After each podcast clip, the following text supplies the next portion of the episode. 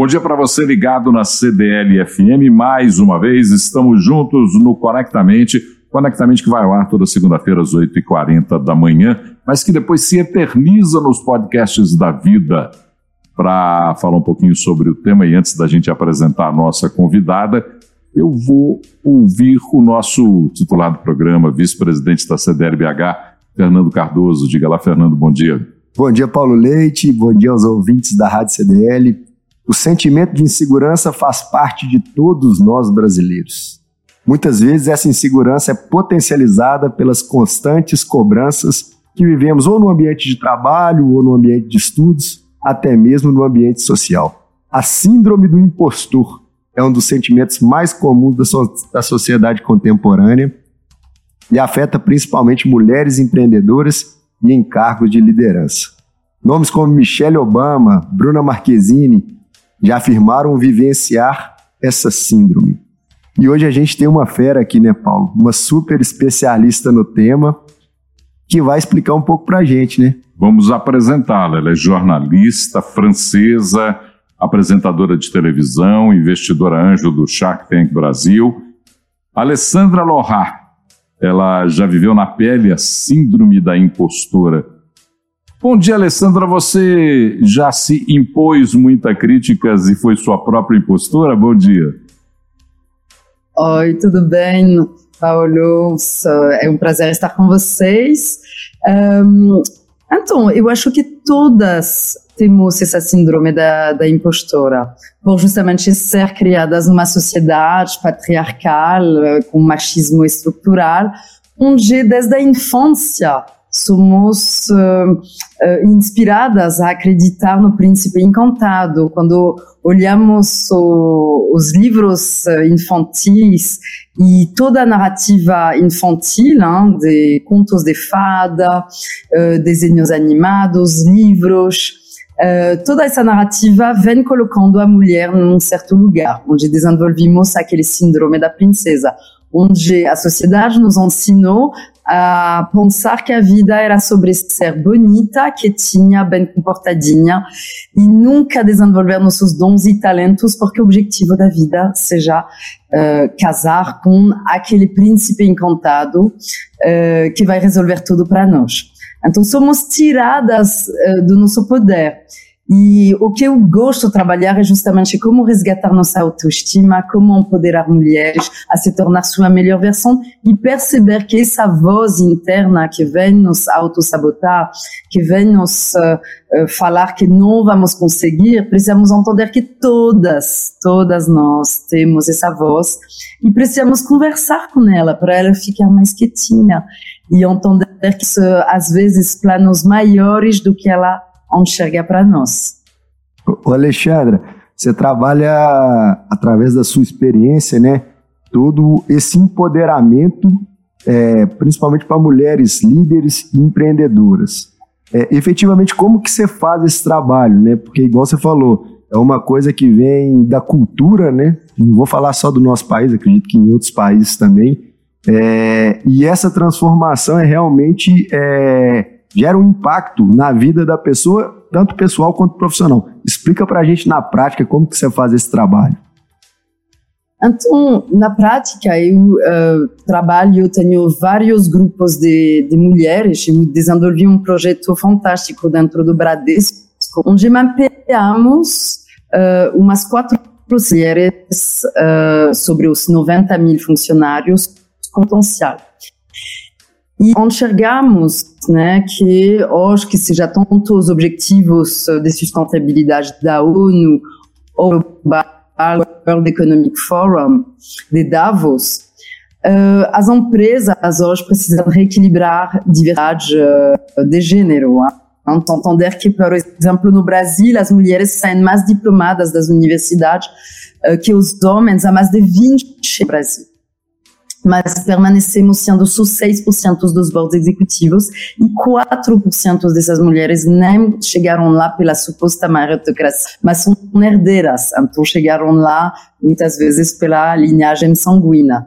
Uh, então, uh, é importante enxergar que tem pesquisas científicas tanto da KPMG, da Ernst Young, do MIT, da venho fazer essa, fazendo essa curadoria, demonstrando que, por exemplo, a, a McKinsey demonstrou que as empresas que reequilibram diversidade gênero uh, aumentam de 23% sua rentabilidade. Por quê?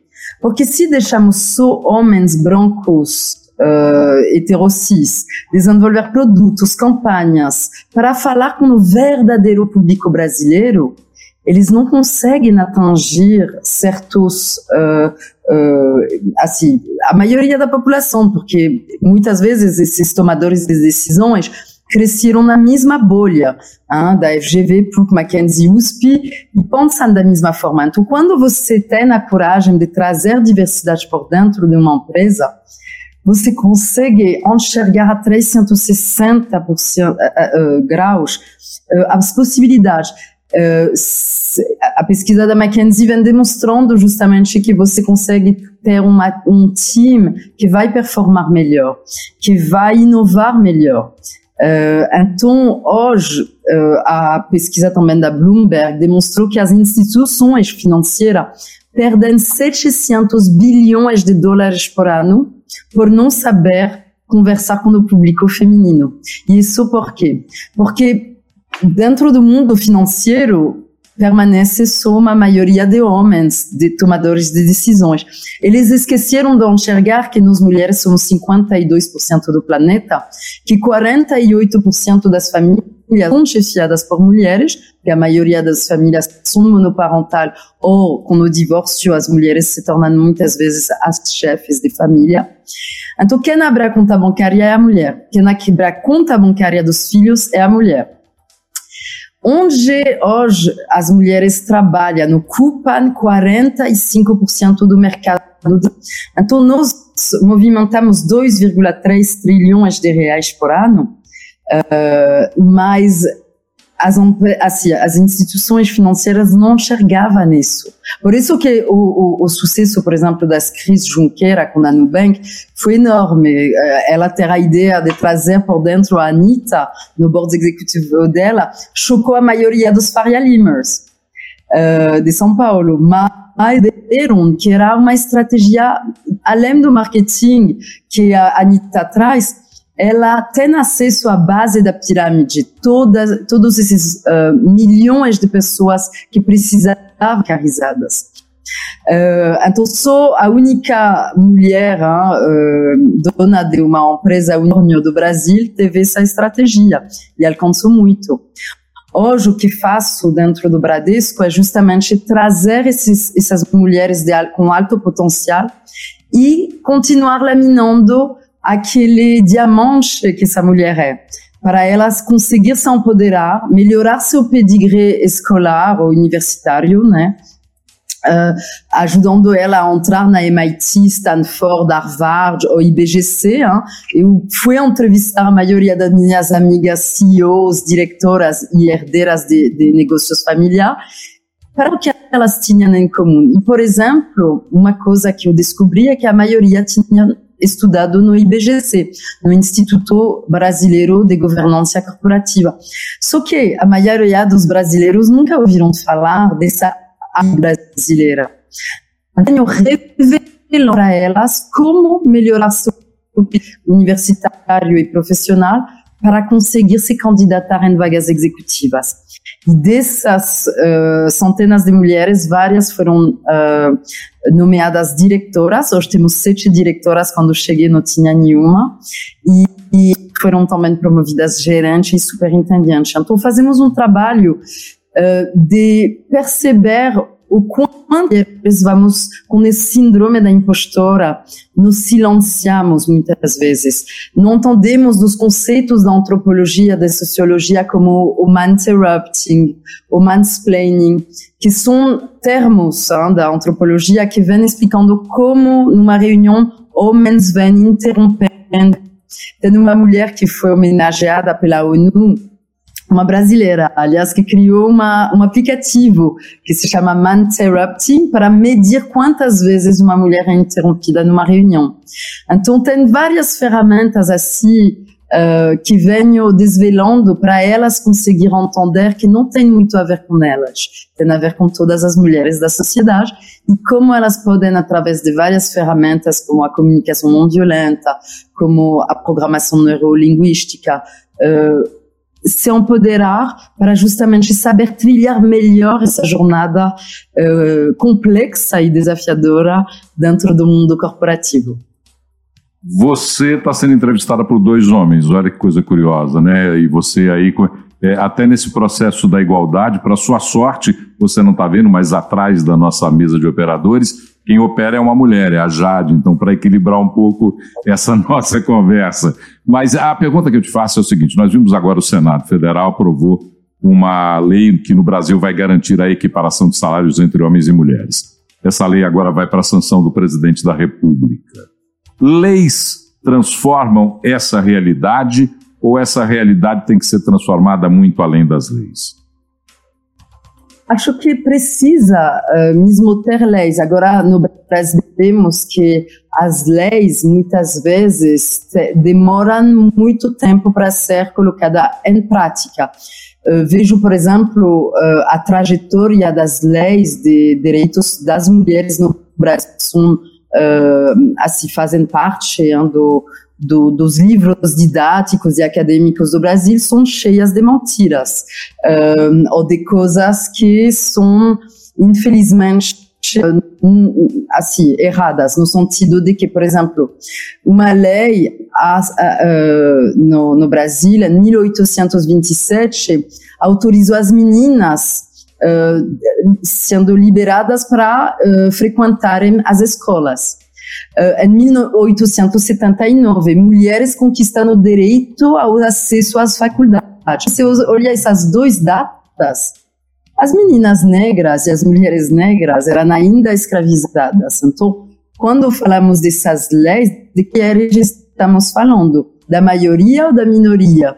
Porque a maioria hein, é, são mulheres negras, mas infelizmente não era o caso. Quando a lei das cotas foi implementada no Brasil, a USP as cotas raciais, a USP uh, demorou quase 10 anos para implementar essa, essa lei. Então, às vezes, vejo uma timidez e uma, uma forma muito lenta de aplicar essas leis. É como Uh, a leis hein, do, do, do, do, ensino da cultura africana e afrodescendente, afro-brasileira, não vejo muitas escolas implementando essas leis. Então, podemos desejar que essa lei uh, de equiparar, hein, de ter igualdade de salário, ela esteja colocada uh, em prática, mas precisamos ter muita clareza e muita transparência sobre uh, as métricas que vamos usar para realmente ter acesso a isso. Hoje, o que percebemos é que os homens, assim, as mulheres brancas ganham 70% do salário do homem branco pelo mesmo cargo. Agora, a mulher negra ganha 40% do salário do homem branco pelo mesmo cargo. Isso é uma realidade de, de assim, uh, da, da, locomotiva, do Instituto Locomotiva, uh, que vem demonstrando isso, tá? Então, é, eu espero que seja uh, assim uma forma de acelerar isso, porque o Brasil realmente foi também um, um grande, como dizer, uh, uh, precursor de certas leis. Por exemplo, a lei uh, de, para as mulheres votarem no Brasil foi um dos primeiros países e assim bem na frente da França. Hein? As mulheres no as mulheres no Brasil tiveram o direito de voto em 1932 e, e nos mulheres francesas foi um pouco mais de uma década depois. Então, é, é, é, interessante ver como o Brasil é precursor de muitas coisas uh, e, e, o síndrome uh, do colonizado muitas vezes faz os brasileiros enxergar tudo que vem de fora como superior, mas muitas vezes o, o, o Brasil protagonizou certas coisas. Por exemplo, o Brasil foi um dos primeiros países a implementar cotas no mundo. Uh, era através da lei do buey. Isso que eram cotas para homens brancos, filhos de fazendeiros, para poder ter acesso a vagas universitárias. Então, a verdade, o Brasil nunca teve problemas para para homens. Agora, quando for para mulheres, é ali que vem uh, assim a, o assunto vem sendo mais complicado uh, para ser uh, uh, aceitável. O, Alexandre, esse tema ele tem sido cada vez mais falado, né? Aqui no Conectamente a gente sempre aborda essa discrepância, né? É, é a falta de mérito realmente é, nessa equivalência salarial, nessa equivalência de encargos de liderança. Tem uma pesquisa aqui que fala que 56% das mulheres que são entrevistadas é, em cargos de liderança ainda também têm medo, receio que as pessoas ao seu redor não acreditem na capacidade delas, né? Então a gente ainda tem esse problema. É uma dificuldade é, elas chegarem a, postos de liderança, né? Tem uma dificuldade muito maior do que a dos homens e quando elas chegam ainda tem esse impacto lá dentro. É, é, e nessa estratégia, porque você falou dessa parte do empoderamento, eu acho assim, e para a pessoa que já chegou lá nesse cargo, é, quais dicas? Porque tem várias empreendedoras que escutam conectamente, eu acho que são, isso é um ponto bem legal também de ser tratado, né? É, é interessante perceber que hoje, um, assim, para justamente esse, esse, esse síndrome da impostora, as mulheres vão trabalhando muito mais uh, que os homens para justamente ultrapassar esse síndrome. Elas vão entregar muito mais, uh, vão uh, ficar muito mais leal hein? quando, por exemplo, um headhunter vai paquerar um homem para levar ele a trabalhar na concorrência o homem vai ter le menos lealdade. Então, o turnover de homens uh, assim, demonstra que uh, tem também coisas positivas, uh, além de reequilibrar a questão de gênero e em termos de assim, inovar melhor, pro, produzir melhor, a questão da lealdade, da corrupção, uh, as mulheres são menos propensas à, à, à, corrupção e também têm muito mais lealdade para permanecer uma, uh, quando você entrega responsabilidade para uma mulher, ela fica muitas vezes a carreira inteira dentro da empresa. Uh, agora, dar dicas para uh, mulheres, eu desenvolvi uma metodologia de 40 horas para justamente ajudar mulheres a trilhar essa jornada de sucesso. Claro que uh, assim, quando vamos comprando a revista Forbes uh, e vamos ler a linda trajetória da, da Luisa Trajano ou da Rachel Maia, elas não revelam como elas chegaram lá. O meu trabalho é justamente revelar a receita do sucesso, o quanto o seu branding pessoal precisa uh, ser alinhado com a posição que você está querendo alcançar. O quanto a neurociência é comprovado que 80% da sua conversa é visual. Então, se você está ainda se vestindo de uma forma que objetiza ou que hipersexualiza seu corpo, você precisa, às vezes, analisar um pouco como mulheres na alta liderança se vestem. E precisando contratar um estilista para melhorar essa narrativa visual, um fotógrafo profissional para também fazer um ensaio da capa da Forbes, para poder colocar uma foto de alto impacto no seu LinkedIn, no seu WhatsApp, porque todos esses detalhes transmitem um tipo de energia, um tipo de protagonismo.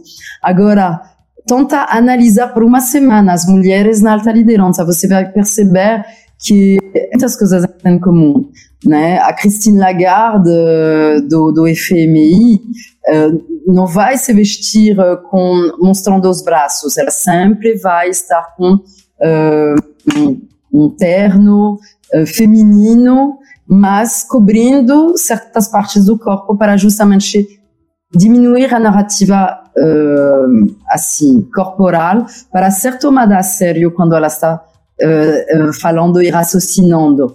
É muito importante também nos preparar através de newsletters como do, do World Economic Forum. Eu acho que tem muitas coisas sobre inovação que você pode trazer nas reuniões. E sempre arrasando, trazendo certas estatísticas ou pesquisas que possam interessar seus interlocutores uh, agregando e se obrigando a falar em cada reunião, que seja dois, três minutos, mas sempre trazendo o seu ponto de vista, que muitas vezes as mulheres se silenciam e ficam quietinhas. Então, nós precisamos ultrapassar uh, nossos medos e entender que não é através dos nossos medos que vamos trilhar essa jornada. Precisamos realmente uh, ensaiar mais o que vamos dizer, nos preparar melhor para sempre ter algumas, alguns três pontos uh, de destaque para desenvolver uma ideia forte uh, quando participamos de uma reunião e também melhorar nossas apresentações com graphic design, com infografismo. Então eu venho revelando para mulheres como usar uh, certas ferramentas que homens usaram por muitas décadas mas que nunca revelaram para o grande público. Então, por exemplo, ter mentores. Uh, isso é essencial. Faça uma lista de cinco pessoas que você mais admira e escreve o seguinte para essas pessoas. Vou deixar para vocês hoje, os auditores uh, da rádio de Belo Horizonte, para justamente uh, vocês daqui a um ano estarem em outro patamar. Então escreve para cinco pessoas que você mais admira. Pode ser uma celebridade, pode ser uma um, um, um colega de trabalho, uma vizinha, pode ser uh, alguém que você viu na mídia que te inspira. Porque hoje, através do Twitter, LinkedIn, Instagram e Facebook, podemos alcançar quase quem quisermos, né? E escreve o seguinte para essas pessoas. Eu venho acompanhando sua jornada há muito tempo e tenho uma imensa admiração por você. E gostaria muito você se tornar meu mentor. E ser meu mentor seria só reservar 30 minutos do seu tempo precioso para me contar sua linda trajetória de sucesso e me dar dicas para eu poder me tornar minha melhor versão. Imagina você receber essa carta, como você ia reagir? Você ia ficar lisonjeado ou você ia ficar, ai não, não tenho tempo. Então, claro que você ia também querer fazer parte da jornada de alguém que se posiciona dessa forma. Então, tenta pensar que tem talvez muita gente nesse mundo que poderia apoiar sua jornada. E também pensa quando você ajudou alguém e deu certo, como você se sentiu por ter participado de ajudar alguém a conseguir um estágio ou uma, uma vaga de trabalho ou fazer uma mudança de casa, não sei, alguma coisa onde você ajudou alguém e deu certo. Então, tenta pensar que a união cria a força.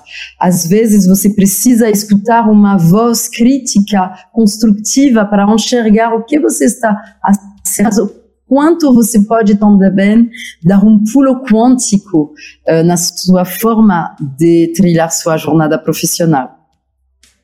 Alessandra, é, quando você fala, você fala muito objetivada num público em que tem uma aspiração de crescimento profissional já definida. É, essa mesma forma de entender, ela se pulveriza, por exemplo, para pessoas que têm uma menor oportunidade profissional, uma classe social ou de renda um pouco menor, isso também pode ser utilizado? Essa ferramenta serve para todas as mulheres? Olha, é muito interessante, Paulo, tua pergunta. A verdade, eu, assim, essencialmente trabalho com pessoas que ainda não têm o plano de crescer na carreira. Foi a empresa que mapeou essas mulheres como alto potencial elas têm uma baixa autoestima que faz elas permanecer naquele lugar esperando que um lindo dia o chefe dela vai promover ela de forma orgânica e isso não acontece. Então, eu trabalho com a maioria são mulheres que são as primeiras a ter saído de com diploma uh, da universidade, muitas vezes de lugares humildes da classe C, D, e elas não receberam o ensino dos códigos da alta sociedade. Então eu venho revelando, pra, por exemplo, para elas o quanto uma caneta Montblanc vai te fazer assim, trilhar uma jornada dentro uh, do mundo corporativo com um, uma forma uh, de pertencimento àquele mundo. A maioria das pessoas no Brasil não vão saber o que é essa, essa pequena coisa branca na ponta do seu da sua caneta. Mas as pessoas no topo da pirâmide sabem muito bem o que é essa caneta. A forma de usar certos acessórios uh, não precisa gastar muito, mas precisa saber o quanto certos acessórios são essenciais para você trilhar uh, sua jornada e ser lida no pertencimento de certos ambientes extremamente elitizados e codificados. Uh, a JP Morgan, por exemplo, me contratou para uh, vir fazer um treinamento para 13 meninas negras que foram uh, contratadas pela JP Morgan. Só que elas todas tinham doutorados, mestrados da PUC, FGV, Mackenzie, USP, tá? Então todas de favela, vindo de favelas, mas com assim um, uma trajetória de excelência. Só que elas chegaram no lugar da elite, da elite, da elite, né? A JP Morgan é uh, o topo da pirâmide. Agora, se a JP Morgan fala para essas meninas, você precisa hidratar melhor seu cabelo, precisa se vestir melhor. Isso pode ser caracterizado de assédio moral.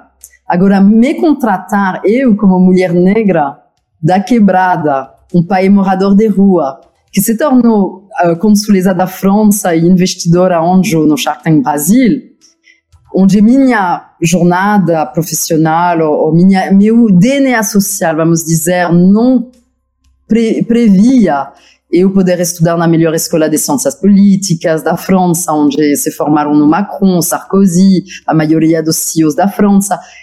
É, o fato de eu ser contratada para vir falar exatamente a mesma coisa, que é hidratar melhor o cabelo, se vestir melhor, montar looks da Riachuelo, da Zara ou da Marisa, para ela saber transitar melhor nesses espaços de poder, isso é investimento da JP Morgan sobre a carreira dessas funcionárias. Então, plano de carreira, todos temos acesso a um plano de carreira. Se você estiver numa empresa de mais de, de 50 funcionários, você pode pedir um plano de carreira. A faxineira pode pedir um plano de carreira. Só que a maioria das pessoas não sabem que podem pedir um plano de carreira. E hoje precisamos entender que tanto o coaching, tanto a mentoria, ni, assim, nenhum político, nenhum CEO chegou aonde chegou sem coaching e sem mentoria, sem estimular seu network uh, de stakeholders. Uh, então, por isso que hoje nós mulheres de, uh, que viemos de lugares talvez onde nosso DNA social não, uh, não planejava nós podermos transitar em certos espaços de poder, temos que nos poder revelar qual é a receita para chegar lá. E, e a minha expertise é justamente ajudar pessoas a perceber que sempre dá para dar um pulo quântico em alguma coisa da nossa vida. E então não sou coach, hein, sou mentora, mas eu adoro usar das minhas provocações para ajudar mulheres a ir a sonhar mais alto e a, e a realmente assim quando elas aplicam uh, minhas dicas não é 90% de sucesso, é 100% de sucesso quando aplicam minhas dicas é 100%. Eu não, não, não conheço ninguém das minhas turmas que, aplicando as dicas, eh, não teve um pulo quântico na sua carreira. Bom, estamos chegando no final da nossa prosa, infelizmente. Antes de encerrar a nossa conversa, vou pedir para o Fernando Cardoso fazer um resumo do papo de hoje. É, Paulo, bem legal. Na verdade, eu vejo dois pontos é, que são importantíssimos. Um, a gente precisa de ter uma reflexão, né? Realmente sobre o mérito, acho que independente de raça, de sexo ou de qualquer outra coisa, as pessoas têm que ser valorizadas pelo mérito. E o segundo, acho que é parabenizar, Alexandre, acho que esse papel de empoderamento de empreendedoras, de lideranças femininas, é, gera uma transformação. Acho que essas pessoas é, passam a enxergar sendo protagonistas é, dela dentro dos negócios, dentro da vida em geral. Então, acho que, que é, são os dois pontos bem legais. Uma reflexão para os nossos ouvintes E o segundo ponto é essa transformação é uma coisa muito bacana que com certeza tem um impacto excepcional em qualquer tipo de negócio. Alessandra Lohas, diga. Ah, vou só deixar uma última para vocês. É, eu, quando falamos de meritocracia, eu discordo um pouco uh, da meritocracia no Brasil, porque é o segundo país mais desigual do mundo, uh, depois do Catar. E a meritocracia no Brasil esquece de perceber que há mais de 20 anos as mulheres saem mais diplomadas das universidades que os homens. Então, se fosse realmente meritocracia, deveria ter 52% de mulheres em tudo, o que não é o caso.